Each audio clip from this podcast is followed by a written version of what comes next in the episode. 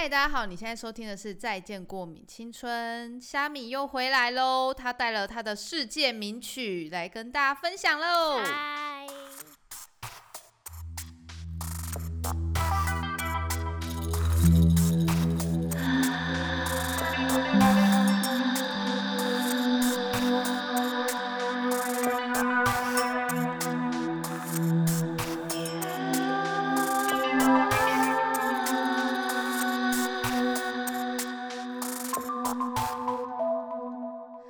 家好，我是拉拉。我是虾米。虾米又回来喽！会再请到虾米的原因，是因为呢，这个人他出了新的单曲。你是单曲还是专辑？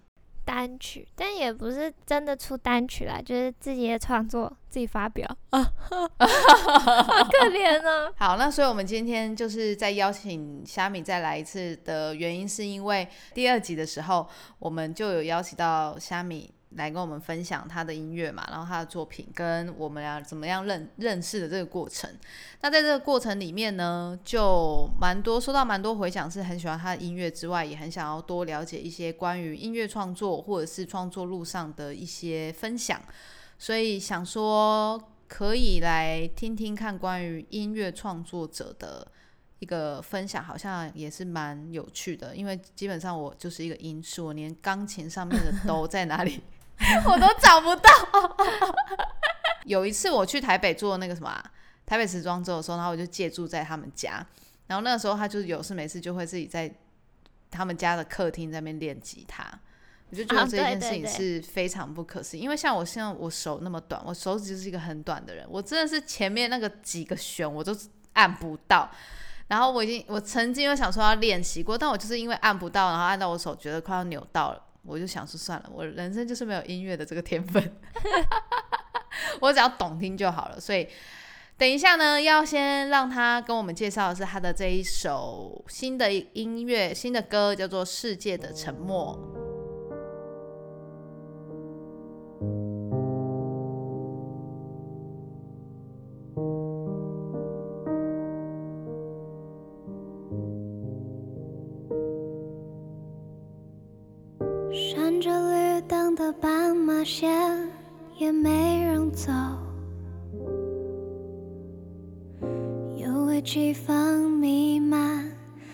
座城市里头，压迫的静谧，悬浮不定，令人无解的空气。哎、你这一次为什么会想要做这首歌的那个创作？就是他的他的歌词或他的呃产出是用什么样的灵感让你想要做这一首歌？很简单的，就是大家现在正在经历的防疫期间，疫情的关系啦。可是我们防疫期间不是也才一个月而已吗？但因为我是台南人啊，然后刚疫情刚正式爆发的时候，我的朋友们全部都回家了，就是回到各个县市。可是我就不敢回家，因为我就怕若有个什么万一，然后传染给爸爸妈妈什么的，就是会很罪恶啊。然后我就很不敢回家，然后就会有一种很不安的感觉，因为家人一定会一直叫你回家嘛。那他们越讲，我就越不安。就你就会自己有那个疑心病，想说啊，我会不会中了啊？哎、我现在好像我拉肚子，我是中了还是什么的？就是各种一点点小症状，我都会很害怕这样。要他别慌张，危机过后终会换来平静。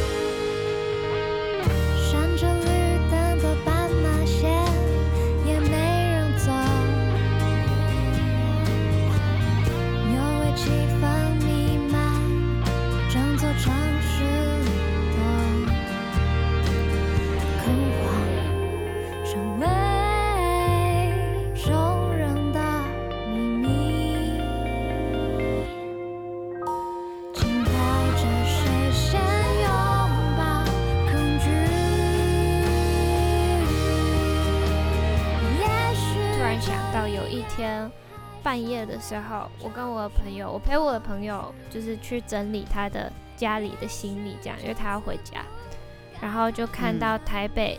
通常照理来说，台北大马路上是一定有非常多车的。对。可是那一天就是一辆车都没有，一个人也没有。嗯。然后就只有就是那种红绿灯在那边闪烁啊，可是就没有人过，就没有人走这样。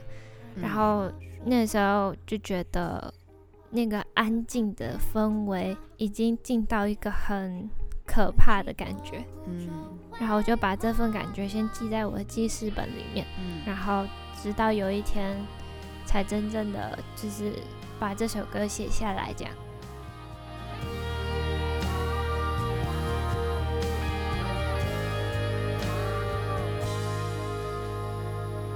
在台北几乎是不出门，除非我要去那个录音室录音，不然我就是在待在家里，然后每天订那个 Food Panda 或者 Uber E 这样，就是不会出门。那这可是这样子，那你就会觉得你的创作是？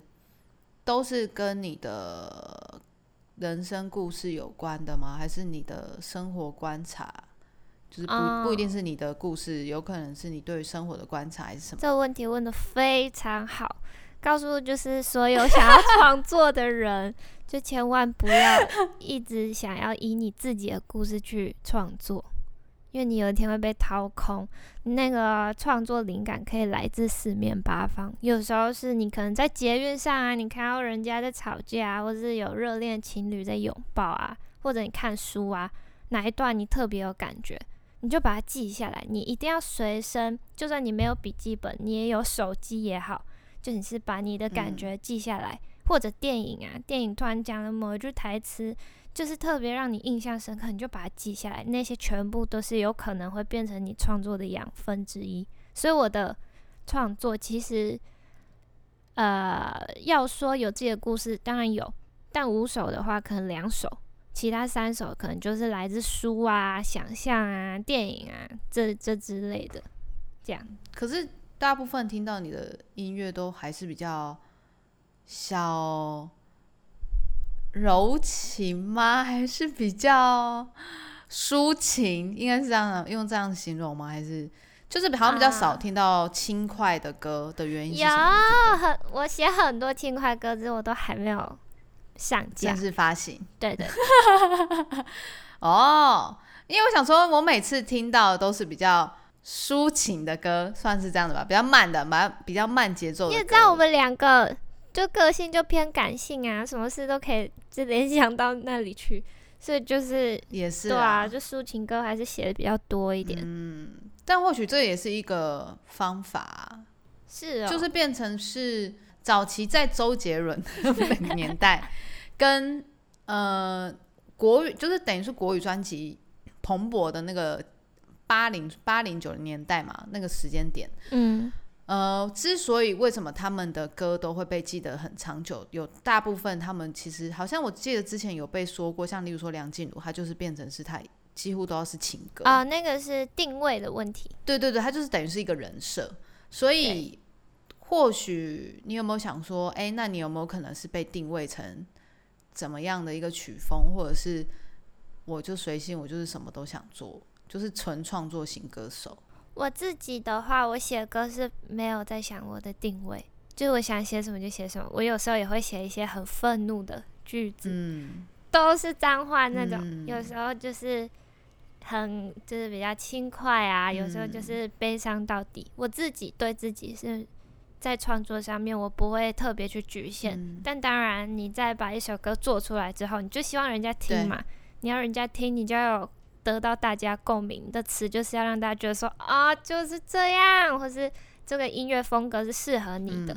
这时候，就是公司就会帮助你，就是你适合什么样的定位，你可能啊比较适合 indie 的，或是你可能比较适合民谣的。这时候，公司就会帮助你这样。我跟你说，我这个一趟旅程就是一个奇幻之旅，因为我前前后后遇过三家公司嘛。然后前两家都是比较偏，呃，演员类型，演戏啊，电影公司啊之类的。我现在签的这一家是比较偏音乐类型。然后其实我从高中的时候，大家就知道，因为有时候在学校就是会表演嘛。都是很明显，就是我比较喜欢音乐这样。但是前两家找我都是演戏，就是演员类型的公司，然后再加上那个时候太年轻，因为我第一家碰到的时候是我好像大二的时候，我就觉得，嗯，因为经纪约一签就是签好几年，然后我就觉得，啊，这样子，我现在十九岁，然后我要再签个好几年过去，我可能二十五岁约到期，这样我的青春就没了。我那时候会这样想啦，所以我最后就是都没有真的签约。对，然后这一次呢，是我很幸运，就是遇到了现在公司，刚刚好是。这这把年纪了，你也知道，还不签，再不签就没机会了。而且我就会一直想说，哈，我就一直要放弃机会，这样是好的吗？然后又刚刚好，这次又是音乐公司，好像又是就是我喜欢的事情啊。就每一家公司都是有每一家公司的缘分，这样。然后这一次就有一种啊，感觉对了。那你觉得这样子对？如果想要，例如说他的音乐被听到，或者是他的创作想要。呃，应该说他需要一个平台。你觉得他是有一定要经纪公司的吗？还是他其实可以自己靠他自己的被看见的方法？任何啊，经纪公司不是绝对不一定要签，而且不是每一个人都适合去签约。然后大家也都不要把公司想的那么美，不要觉得哦，好像签约之后就有人来帮你做什么做什么，没有，你就是像是没签约一样。其实真的就是这样，你就是什么还是自己来，你只是有一个公司，可能适时的会给你一些资源呐，或是帮助你，或是有一些疑难杂症可以帮你解决。但其绝对没有大家想的这么美，就是什么？以为一签就变成蔡依林，对，不可能，因为你还是要经历一段很长时间的磨练，你要靠自己，所以绝对也不要因为签约了就觉得多不会啊，这样不要。就是你还是自己一个人，然后再加上现在的时代，网络什么的，其实大家都有自己的方式可以经营。就算没有经纪公司，你的作品好，你做的质量够高，或是你的产出的量也够多的话，你一定多多少少会慢慢被注意到。这也是我正在努力的事情，但我就是还没有成功。你是说要固定的有一些产出吗？对啊，就是。呃，现在的话，我觉得还是看人、看个性，然后看你自己的需求是什么，去选择你要不要签约。但是它不是绝对，就不要为了，对，就是不要盲目的签约。签约是一个很重要的决定。对啦，对啦，你要想清楚，看好合约，然后确定你跟这个公司的风格和痛有对。你如果今天签了一个。跟你的风格完全不一样的公司，你会过得很痛苦。嗯，可是也因着平台这么多，更多创作的人更容易的直接把自己的歌被听见。那因着这样的方式，会不会消磨掉你对于音乐的热情？你懂我的意思吗？啊，关于音乐的热情，应该是不会被消磨掉，但是确实。我每次只要看到有新的创作者发他的新的音乐，我就会很焦虑。我就想说：天哪，这个竞争也太激烈了吧！我要怎么一 天？我要怎么可以就是在这么多人之中脱颖而出？我每天都在烦恼这件事，每天都很焦虑。对对，可是后来后来的心境就慢慢变成啊，反正我就开心嘛，我就写，然后我过程开心就好，快乐就好。没成功的话，我至少我的过程都很开心，那就我好像就没有那么计较，是不是？啊，是不是有一点太，是有点太乐天？当然是是创作是开心就好，但是还是要想一下那个目的吧，就是你的这件事情是会触及到多少人，又或又或者是他有多少人会去哦，因为这首歌然后认识你这个人，还是我当然会这样想，你想要剪的歌，就是我。当然还是这么希望，我希望我的歌可以影响别人，或是大家喜欢我的音乐，这一定会有的。可是就是你只能做的就是你把你该做的事情做一做，其他的就是给就是看上天，看观众喜不喜欢，看你的运气了。不然你再求再多啊，没有就是没有啊。嗯。可是那你遇到瓶颈的时候怎么办啊？我吗？我的个性就是我写不出来歌，我就不会写。这很看个性，因为你不是就说你就是要有固定的产出，对啊，希望你可以有固定的产出。啊，然后 因为每个人 创作的习惯不一样，像是我有个朋友叫拿物，你应该知道吧？嗯，我知道，我知对道，他就是那种他的写歌方式，就是他磨越久，时间越久越好听的那种人。就是他花很多时间，嗯可能一整天、两天都关在房间，就为了写一个乐句。他磨很久，他可以嗯把歌写得很好听。我不是，我是我要用十分钟写出来。嗯如果我在这十分钟我写不出来好听的歌，我磨再久，它都不好听。所以我的个性不太是那种可以叫嗯我写歌我就马上写出一首非常好听的歌，我不太可能。第二首歌叫做《人生的习题》，是我之前帮一个微电影写的主题曲，可以听听看哦。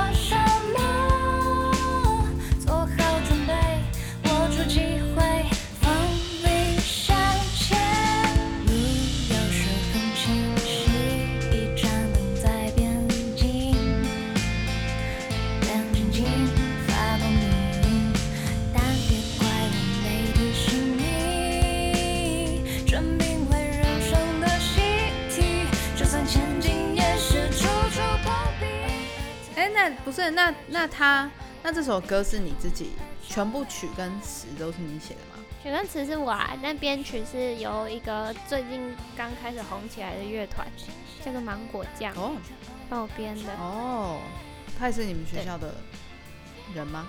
对，他是我们学校不得不说，你们北艺真的是 众星云集啊。众星云集之外，就是乐团的培养皿呐、真的，就是哦，对，就是会一一天到他拿来学习。啊，哦哦，学长姐，学长姐，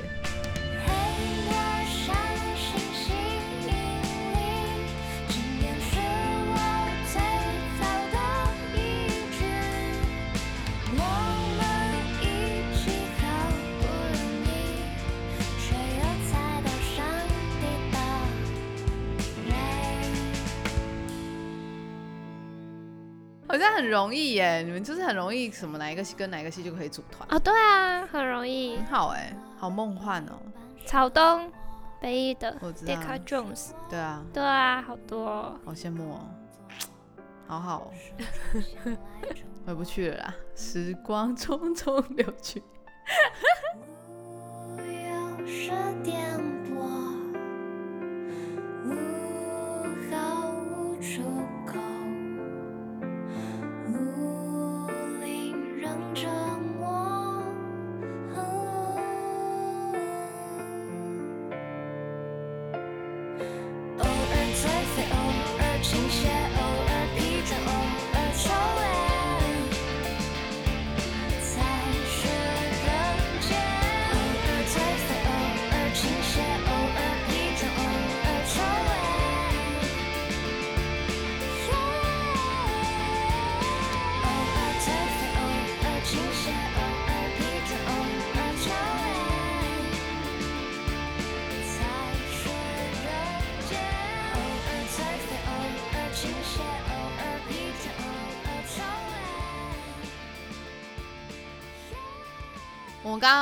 完第二首歌，第二首歌好听吗？好听吗？我自己是觉得还可以再进步。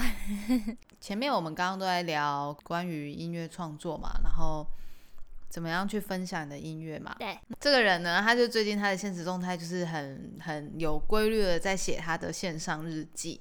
然后我就在想说，为什么要开始写这个日记呢？就想说在这个时间顺便问一下他。这个日记源自于那个好夜，你知道好夜吗？一个 YouTuber，不知道，你可以去看他影片，他影片都是，他是也算是知识型 YouTuber，然后嗯他有一个影片就是在讲说他写晨起日记的改变，他已经写了好久好久，然后我今天是第十四天，就是写日记第十四天。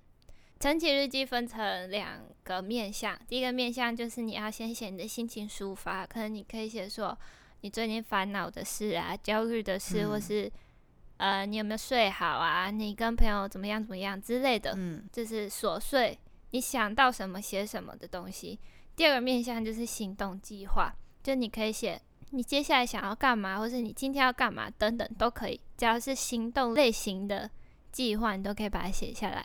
嗯对，然后你写了之后，你就会比较知道你今天要干嘛嘛，或是你比较有那个目标，或是有步骤可以去实行，你的实作率就会高一点。这样，然后写日记对我来说也很疗愈，所以才可以坚持这么久。我想，对可是你坚持多久？今天是第十四天啊，那么久？我啊，搞到写半年了嘞。好，我从我从高中的 时候就有在写日记了啦，只是就是断断续续的。然后这次哦是就是真正开始早上起来起床的时候写，以前都是睡前写嘛，现在就嗯是、嗯，对，现在就是醒来就会写。嗯嗯，那很好啊。有如果有持续的话就不错啊。你很好笑，你你每次接话你都会嗯哦好啊，可以啊，那很好啊。不是，因为现在，因为现在我已经有点疲累了，你知道吗？就是已经觉得哦，好累哦，就是不会像我下午是充满动力，就说，啊、那我觉得怎样怎样怎样。我下午是非常积极，但我现在就是有一种懒散的状态。我现在整个声声，我现在的声音是非常松散，有感觉到一些磁性吗？就是深夜，我们现在也差不多十点，晚上十点。对对对，然后不是主要我们要去谈这个的原因，是因为我跟虾米两个人都有非常非常严重的拖延症，没有人会比我更拖延。我真的是拖到不到最后一刻，不到最后一刻，我真的是没有办法去处理掉事情。可是我真的觉得我最近有在改善了、欸，我也在慢慢努力，我觉得我改蛮多的呢，我自己啊，真的啊、而且我有一个很严重的状况，是我只要前一天过得还算充实，反正我只要有某一天过得还算充实，我就会有很多天休息的时间。你这个在我前面前期我也都会这样啊欸哦真的啊就是例如说，我就觉得我前一天我可能就是很呃，我觉得我已经达到了一定的产能，所以我会觉得明天就是要好好放假犒赏自己啊，所以就是要耍废到一个极致。可是就是在这样子不断的极端的拉扯之下，我好像找到了一个规律，就是因为我都是极端很忙嘛，然后压线做完，你是不是就会脑袋整个就是已经是爆炸累了，然后你的身体也爆炸累。好，那你就是耍废一天了。你原本的原本的设定是一天哦，可是你可能到隔天就觉得，不然在一个早上好了。嗯，然后一个早上躺完，你就觉得说还是有点累，要不然你先吃个东西，等下再 再开始，然后你就去吃个东西。那你吃完东西就觉得嗯好像有点饱困，就会去躺着睡。然后宝控玩起来，你就觉得说不行哦，我今天也太废了吧。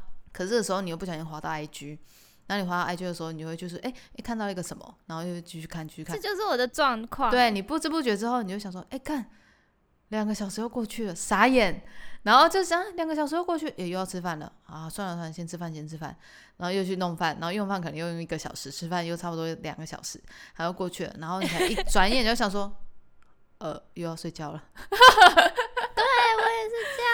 然后你就会开始检讨自己说，一切都是今天没有感觉，我明天醒来不能再这样子，而且我明天醒来一定会有那个感觉，我一定要培养那个感觉。然后你就开始可能练习说，哦，我去冥想，嗯，或者我去做什么，我去瑜伽，我去干嘛，我去做一些会让自己专注的事情。我跟你讲，还是一样，你没有那个感觉，就是没有那个感觉。你就是在就只是在逃避对，没错，拜托，我可是是什么拖延症的教主嘞。我也是这样，我就一模一样。我今天就是这个状况啊。对，我今天玩一整天，唯一有做的事就是现在我在录音。对我今天早上没有早上，我三点多起床之后，我就躺在床上，嗯，一直划手机，划到不知道几点了，六点去煮个面线，三分钟的时间吃完继续躺，嗯，然后去划手机，划到前五分钟你 call 我说啊录音了，对 我，才真的开始录音。因为我想说，这个人没消没息，该不会？我跟别人录是比较没有这个问题啦。我跟你录，我想说，我觉得我要提醒一下他。对，反正我后来我就是有查了一些关于拖延症的原因，嗯就是拖延症最主要的呃会有的原因，是因为主要就是你的，他说大部分的原因有可能是因为你从小的原生家庭有一个很会控制你的父母，会让自己的小孩会有一个拖延症的惯性，而让他变成好像未来做事的模式会变成这个状态。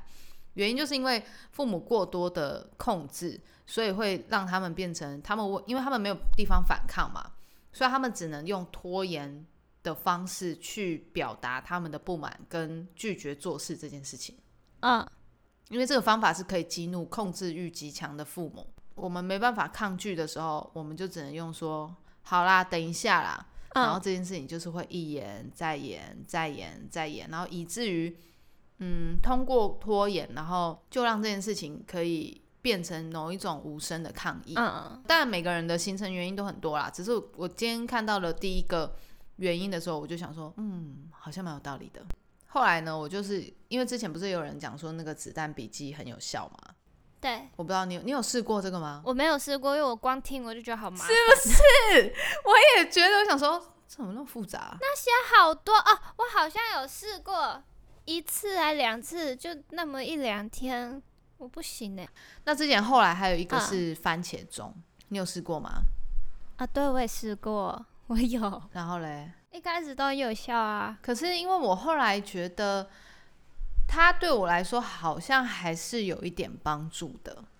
就是我们不要定时间一开始太多，我们可能一开始就定个，嗯我觉得我现在已经练到我差不多专注时间可以到四十五分钟。如果定，我觉得定到六十分钟真的是会有点太硬，你就定个四十五嗯分钟，或者是你觉得你本来专注力没有很高的，你可能可以定三十分钟。然后呢，你要设定的是，你嗯在这三十分钟内你要做多少事情。就是我们可能之前都会想说，哎、我们今天要做四件事情，或是因为我们在想的时候，list 一定会越写越多嘛，对一定会把，尤其是我们拖延症，可能今天的事情还要加上昨天没做完的事情，嗯所以加起来三件事情，再加四件事情，等于就七件事情，然后就会日积月越来越多，然后就甚至有一些事情就直接放弃掉，完全也不再做它了。就是有分配好，一定得做的。对，就不会变成是哦，我今天要想到什么事情，然后可做可不做，你懂我意思吗？是一定要做，有点像是这样子去分摊掉你原本应该要做的事情，但是是在有限的时间里面，就是你要给自己的那个时间限制，因为我们这种人就是很习惯压线，就是不压线，我们是没有办法执行任何事情的。就是你一定要看到那个，就是要矫健的，你就是那个时钟已经在跑了，你才会有灵感跑出来。所以你就是必须要有效的去限制自己做事的时间。我不是前几天就是很迷那个票选活动嘛，我可能会写说我现在要写论述还是看电影，然后就两个那个东西，就让大家选，嗯。然后哪件嗯事情比较多就去做那件事，这样你就得嗯。做啊，因为大家都选了，你要发出来证明给人家看说你有做啊，嗯不然就很糗。你人家你都问了说你要做什么事，然后然后结果都出来了，你没做，然后大家就知道啊你都没有完成，这样就很丢脸，所以你就得做。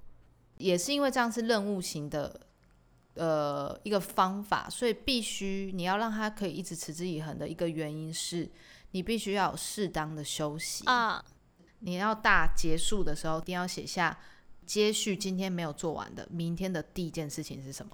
哦，所以你会先去做昨天没完成的事。对。哦，像我这两天，我把录音都录完了，我明天就是会专注剪辑，嗯然后到后天才会开始真正的要开始写论文。嗯这样，因为那是完全不同的头脑，你不可能一下子写歌，然后又要写论述，然后又要干嘛？你所以你的论述才一直都一直卡在那里啊，不是吗？最直接。对啊，因为你不是这不是选不选择的问题，而是它是一个新的脑，它是跟一般就是你要专注的的方向是不一样的，对啊，所以就是变成是你要先去思考说嗯，你要完成的那件事情的属性是什么。